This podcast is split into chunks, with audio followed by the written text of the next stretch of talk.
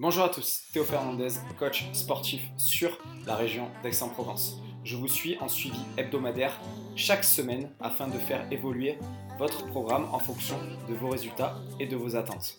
Je suis également à votre disposition pour du coaching individualisé en one-to-one.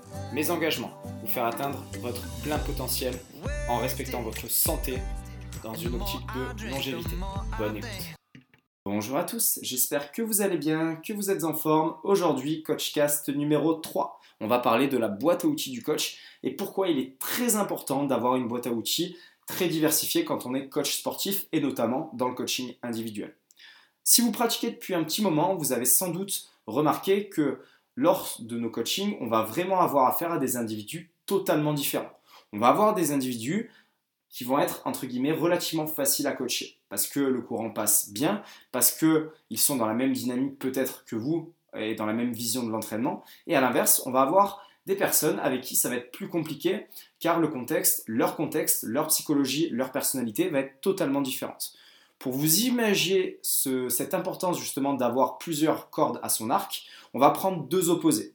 Premier opposé, le jeune, très dynamique, très explosif, qui a besoin concrètement de se faire défoncer à l'entraînement.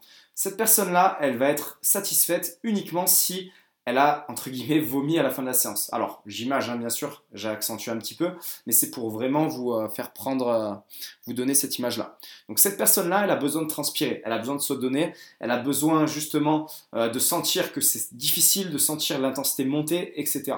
C'est le genre de personne, par exemple, qui, même avant que vous terminiez vos explications, est déjà sur l'outil que vous devez utiliser. Admettons, vous devez faire du rameur, vous n'avez même pas fini de dire ce que vous allez faire, la personne est déjà en train de se mettre la pile sur le rameur, alors que en soi, vous n'avez même pas commencé la séance.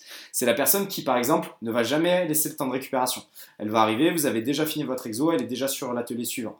Et elle est capable, elle veut enchaîner ça pendant une heure sans s'arrêter. C'est vraiment ce profil très dynamique, très, euh, très expressif, très explosif. Donc là, pour ces gens-là, il va falloir forcément leur proposer une séance qui soit dans cette dynamique-là. Même si celle-ci a un objectif, par exemple, assez spécifique, qui demande justement d'avoir des temps de récupération ou autre, il faudra que vous puissiez trouver un compromis si vous souhaitez que cette personne réponde justement à votre coaching et reste avec vous.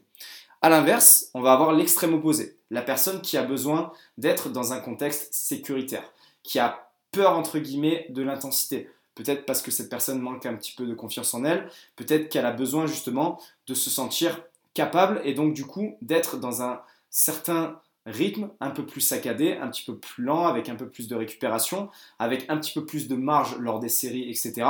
Et là, si vous lui proposez un entraînement qui la met face à tous ces échecs dès le début de la séance, par exemple, ça risque d'être compliqué de la faire accrocher et de faire en sorte qu'elle puisse justement continuer à travailler, collaborer avec vous. Donc là, c'est vraiment les deux extrêmes, mais je pense que ça va vous parler. Et si vous êtes coach déjà depuis un moment, vous devez sans doute voir exactement de quoi je parle.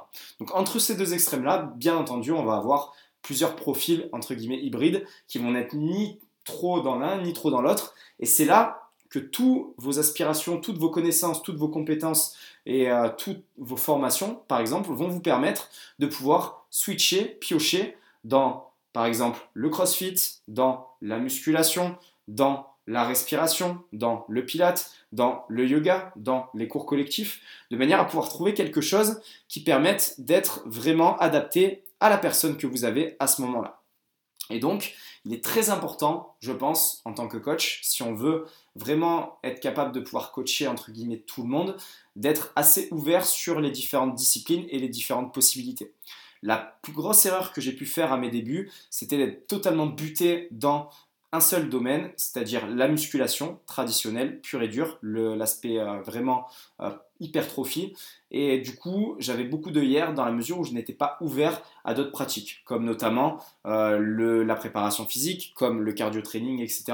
Et donc, on va dire que cette, cette restriction via ma pratique ne m'a pas forcément apporté tous les outils à cet instant-là que j'aurais eu besoin pour développer mon coaching. C'est venu plus tard, mais c'est venu en diversifiant également ma pratique et en m'intéressant à d'autres sujets qui ne sont pas forcément les sujets pour lesquels j'étais le plus passionné à la base.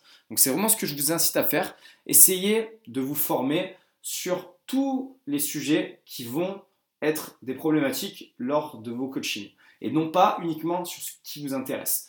Donc si vous remarquez par exemple que euh, vous avez besoin d'en savoir un peu plus sur le stress, la cohérence cardiaque, la respiration, le développement personnel, etc., la communication, eh bien, formez-vous sur ces sujets-là. Ça pourra vous apporter pour des clients qui pourraient être justement prédisposés à être entraînés là-dessus. Pareil, pour des personnes qui, sont qui veulent euh, perdre du poids, par exemple, qui veulent améliorer leur condition physique. Si vous êtes uniquement sur l'aspect hypertrophie musculaire, il vous manquera sûrement des cordes pour justement leur faire développer le cardio. Et, et rien n'est plus, on va dire, formateur que de tester sur soi-même les différentes méthodes pour voir comment cela fonctionne. Donc essayez justement de vous diversifier dans votre pratique pour essayer de voir comment sur vous-même vous pourriez développer éventuellement vos capacités cardiovasculaires, etc. On pourrait faire vraiment l'amalgame de toutes les possibilités, mais on va rester assez bref, parce je voulais vraiment pas que ce soit trop long, mais au moins, je pense que l'idée générale sera là.